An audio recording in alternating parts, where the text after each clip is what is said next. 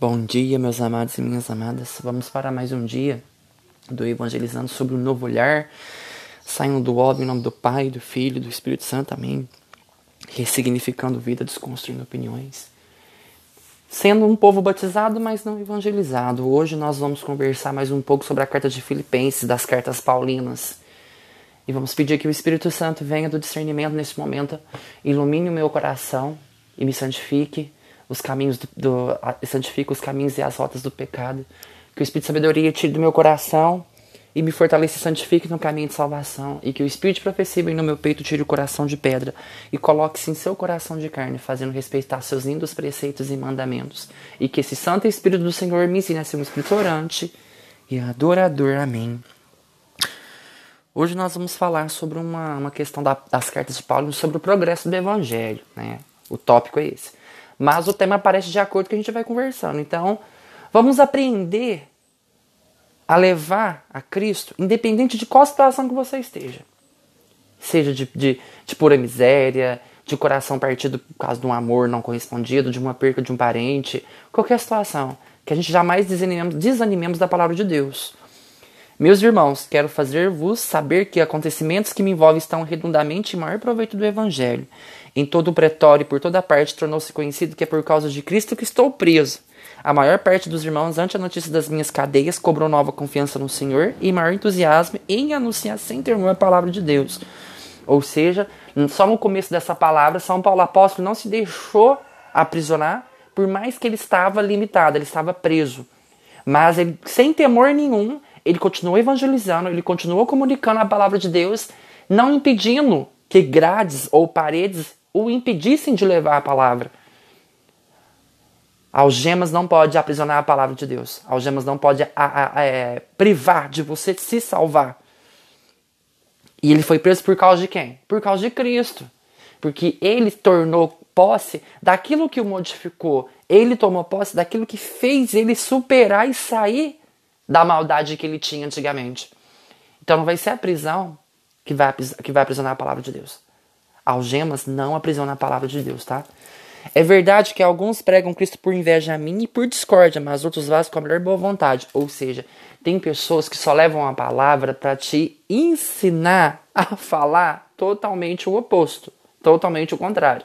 Eles levam a palavra pela inteligência, é, é, aquele, é aquela inteligência reduzida, é aquela inteligência maligna, que ao invés de pregar Cristo por amor, prega por inveja, porque ele te corrompe.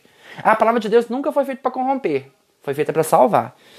Estas por caridade, sabendo que tenho por missão em defesa do Evangelho aqueles que ao contrário pregam Cristo por espírito de intriga e não com reta intenção, no intuito de agravar meu sofrimento nessa prisão. Ou seja, as pessoas pregam Cristo ao contrário, eles não falam de Cristo, eles falam deles, eles falam do próprio ego. Sabe qual a diferença do espírito de Deus e do espírito maligno? O espírito maligno levanta o próprio ego. Ah, porque eu sei falar sobre Deus. Ah, porque eu sou entendedor da palavra. É o espírito de farisaísmo. E sabe como que é o espírito de Deus? É aquela pessoa que leva o amor de Deus, não coloca, não coloca a intelectualidade na frente do amor, da fé. Então, ele está preocupado em levar o progresso do evangelho.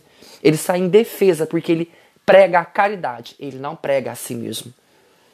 Porque prega com um espírito de amor, enquanto o espírito maligno, ele já vai no intuito de causar intriga, desafetos, não tem reta intenção e para gravar o sofrimento das pessoas. As pessoas que usam a palavra de Deus para fazer cultura de ódio, tomem cuidado, tá?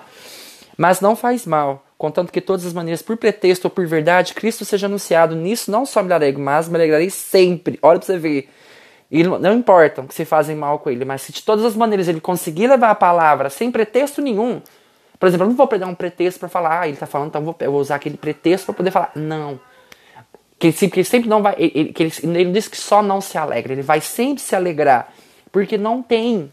Não pode ser triste um coração que ama Deus. Eu escutei muito isso e realmente a gente sempre vai se alegrar. Porque Deus nos ensina a amadurecer as nossas, as nossas emoções na fé.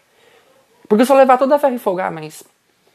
Então Deus me ensina não é não é não amar, é só fechar as portas para as pessoas que não têm, que não agem com reta intenção. Pois sei que isso me resultará em salvação, graças às vossas orações ao socorro do Espírito de Jesus Cristo. Meu ardente desejo e minha esperança são que em nada serei confundido, mas que hoje, como sempre, Cristo será glorificado no meu corpo. Tenho toda certeza disso, que quer pela minha vida, quer pela minha morte, porque para mim viver é Cristo e morrer é lucro. Mas se o viver no corpo é útil para o meu trabalho, não sei então o que devo preferir. Sinto-me pressionado dos dois lados. Por uma parte, desejaria desprender-me para estar com Cristo, e o que seria sim, o que seria intensamente, imensamente melhor. Mas de outra parte, continuar a viver é mais necessário por causa de vós. Persuadido disso, sei que ficarei e continuarei com todos vós para proveito e consolação da vossa fé. Assim, minha volta para junto de vós vos darão por um motivo de alegria em Cristo Jesus. Palavra do Senhor, graças a Deus. Ou seja, ele está mais do que certo persuadido de que se ele pudesse viver a sua vida inteiramente para Cristo seria uma boa parte, mas ele vem, né? São Paulo apóstolo não impede que as cadeias o impeçam de levar a palavra. Ele continuará para levar a palavra no nosso coração, para levar a consolação de nossa fé. Então, a nossa fé, ela não fica desolada, ela fica infértil, a gente não alimenta a nossa fé. Já viu que a gente alimenta a fé com coisas tóxicas e nocivas, a gente dá muita atenção a sentimentos ruins, fofocas e coisas que vai enfraquecendo a nossa fé? Então é isso que nós precisamos aprender. Ante o progresso da iniquidade, o evangelho deve crescer. A gente não pode parar de evangelizar. E que a gente leve um pouco desse, desse amor, dessa palavra que a gente não se permita intimidar assim como São Paulo não foi intimidado, tá bom? Louvado seja nosso Senhor Jesus Cristo, para sempre seja louvado. Que Deus vos guie, vos guarde e vos proteja esse final de semana. Amém.